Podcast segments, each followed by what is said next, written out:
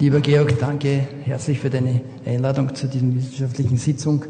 Und sehr geehrte Damen und Herren, ich darf Sie nun in die Herrenchirurgie, der minimalen invasiven Chirurgie entführen. Ich darf Sie auch in diesem Zusammenhang gleich medias res in die Indikationsstellung der ähm, Laparoskopie, der Herrenchirurgie entführen. Äh, das Designenforum wie auch die Magdeburger Konsensuskonferenz zur Herrenchirurgie hat hier Guidelines erstellt, die ich Ihnen kurz präsentieren möchte. Sie sehen eine eher unübersichtliche Zusammenstellung, die ich äh, mit der nächsten, nächsten Slide erläutern werde. Äh, wo liegen sozusagen die Stärken der endoskopischen Leistenhirnenchirurgie? Zunächst einmal in der unilateralen primären Hernie hier im Bereich äh, der lateralen Leistnähne mit der Größe 2,3. Das bedeutet Bruchlücke 1,5 bis 3 cm bzw. über 3 cm sowie allen medialen Hernien. Äh, als nächstes äh, ist die Indikationsstellung des unilateralen Rezidives mit dem Rezidiv nach offener Nahtreparation wie aber auch nach offener Reparation mit Netz zu sehen, sowie die inkarzerierte und die bilaterale Leistenhernie. Ich komme äh, zur äh, Kontraindikation, die besteht absolut Patientenalter betreffend vor Abschluss des Körperwachstums, bei nicht bestehender Narkosefähigkeit, Gerinnungsstörungen, bei bestehenden radikal operablen Prostatakarzinom sowie bei der Immuninkompetenz, so auch bei der irrevoliblen Giant Hernia. Relativ bei Unterbauchvoroperationen oder auch bei der portalen Hypertension. Sieht man in die äh, Literatur bezüglich einer Evidenz, so findet sich eine Meta-Analyse im Surgical Endoscopy 2005 publiziert von Schmidt, Sauerland und Bittner. Hier wurden drei Gruppen gegenübergestellt. Die endoskopische Gruppe mit TAP und TAP. Äh, das ist die transabdominelle präperitonale Plastik und die total extraperitonale Plastik gegenüber der Lichtenstein und einer weiteren äh, Mesh Non-Lichtenstein-Gruppe. Die Ergebnisse, vor allem in den Endpunkten chronischer Schmerz, hier zusammengestellt, findet sich deutliche, finden sich deutliche Vorteile der endoskopischen Gruppe 7,6 Prozent versus 12,5 der Lichtenstein-Gruppe, also hochsignifikant. In der Non-Lichtenstein-Gruppe finden sich 5,2 Prozent Schmerzpatienten, aber auch hier äh, schneidet die endoskopische Gruppe deutlich besser ab. Rezidivraten betreffend, hier sehen Sie die Lichtenstein äh, Gruppe mit 2,7 Prozent äh, doch signifikant besser als die 5,5 Prozent in der endoskopischen Gruppe. Allerdings hier noch zu ergänzen ist die Neumeier-Studie, die viel diskutierte, äh, inkludiert. 3,2 versus 2,7 Prozent in der Non-Lichtenstein-Gruppe. Zusammenfassend lässt sich hier konkludieren aus dieser Analyse, dass sie endoskopischen äh, Techniken hier große Vorteile bezüglich Wundinfektion, Hämatominzidenz, äh, dann die Arbeitsfähigkeit, also die Zeitpunkt des Krankenstandes, wie auch vor allem Nervenverletzungen und die schon erwähnte chronische äh, Schmerzsituation nach Operation. Äh, Vorteile in der Liechtenstein-Gruppe finden sich Operationszeit, äh, in der Serum-Inzidenz und in der Rezidivrate, wie gesagt, mit der Einschränkung wo in dieser Neumeier-Studie Patienten mit äh, äh äh, Operateure hier mit einem hohen Bias, mit einer geringen Expertise äh, auch inkludiert wurden.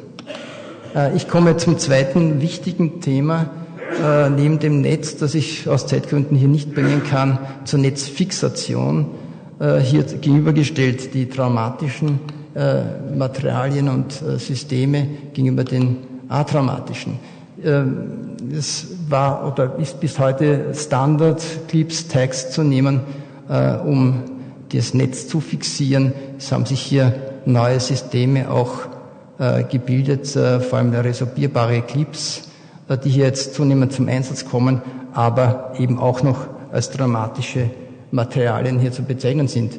Während äh, ein Häkchennetz das ganz neu am Markt gekommen ist für die offene Operationstechnik, bereits zugelassen, wahrscheinlich auch früher oder später für die endoskopischen Techniken Eingang finden wird. Äh, vorwiegend aber neu ist die Klebung, Verwendung von biologischem Kleber, Fibrin, wie auch synthetischer Kleber, Cyanoacrylatkleber.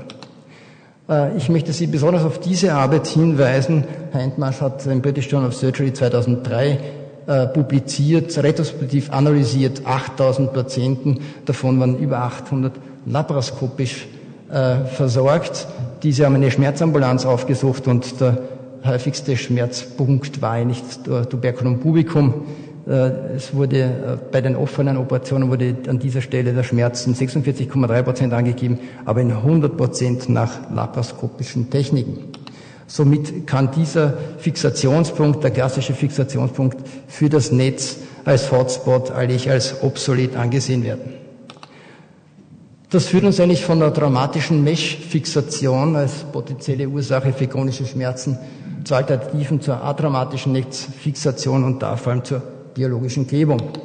Hier eine Zusammenstellung aller äh, in diesem Zusammenhang erstellten experimentellen und klinischen Studien. Ich möchte eine davon herausgreifen. Äh, Im Annals of Surgery Dezember 2006 publiziert von Federico Lovisetto äh, eine TAP-Studie. Es wurden hier zwei Kohorten mit Staples und Klebung gegenübergestellt. Sie finden hier in dieser Kurve den Vergleich äh, im ersten, dritten, sechsten und zwölften Monat postoperativ. Das VLS-Scoring, ein Schmerzscoring hier angeführt, deutliche Vorteile der Klebegruppe.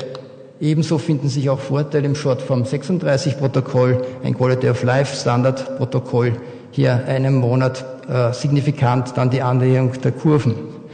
Auch die Wiederaufnahme der normalen Aktivität findet sich in der Endoskopiegruppe mit dem Fibrinklebungstechnischen Teil 7,9 Tage versus 9,2 hochsignifikant kürzer.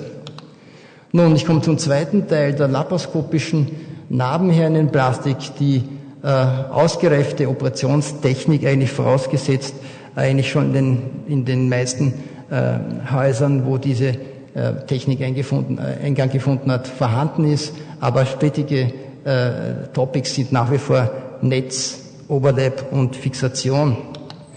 Bei den Netzen hier eine Zusammenstellung finden sich begonnen oder beginnend von den äh, herkömmlichen in der ersten Phase angewendeten äh, Monomeshes, EPDF, vor allem voran äh, hin zu den Komponentenmeshes mit Polypropylen und EPDF, eine Mischung als antiadhesive äh, Teil des Netzes äh, bis hin zu den neuen Coating-Meshes, die sind also mit einer antiadhesiven Beschichtung, weisen aber schon eine Bauchwand-compliant äh, ähnliche äh, Elastizität auf und zuletzt auch zunehmend mehr aus dem amerikanischen Markt hereinkommend Biomeshes.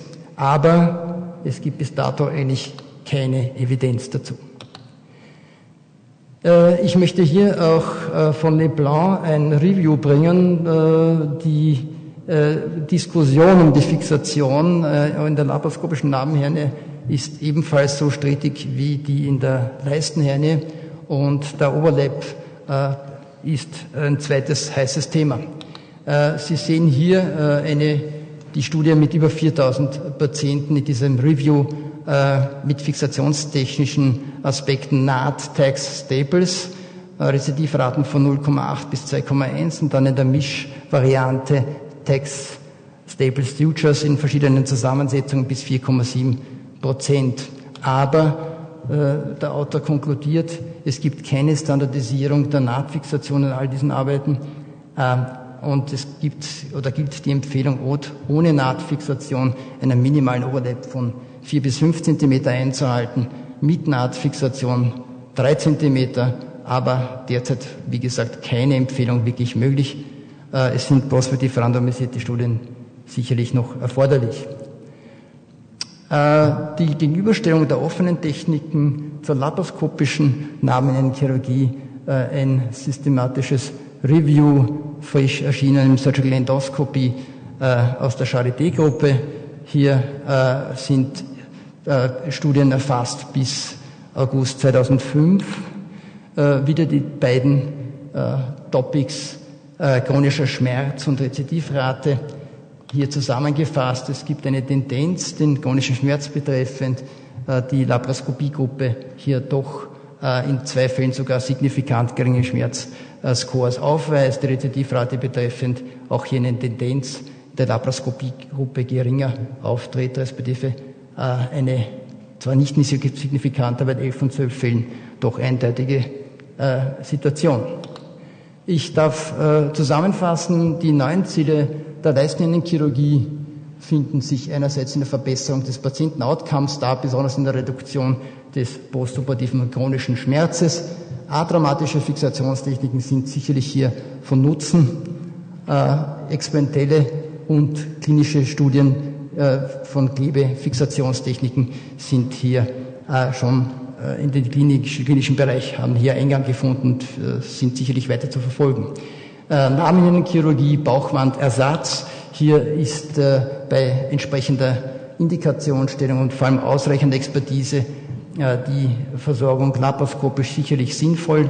Äh, das äh, Auftreten äh, oder Bestehen der Möglichkeit, äh, verschiedene Netze zu ver verwenden und hier vor allem die neueren Netze mit einem ausreichenden Compliant, sprich Elastizitätsbereich sind sicherlich von Nutzen vor allem was das Patienten-Outcome betrifft und vor allem auch neue Fixationstechnologien wie resorbierbare Ankersysteme und Klebeverfahren sind hier auch von Nutzen und gehören auch das in randomisierte Studien gefasst und werden hier wahrscheinlich dann von Nutzen sein.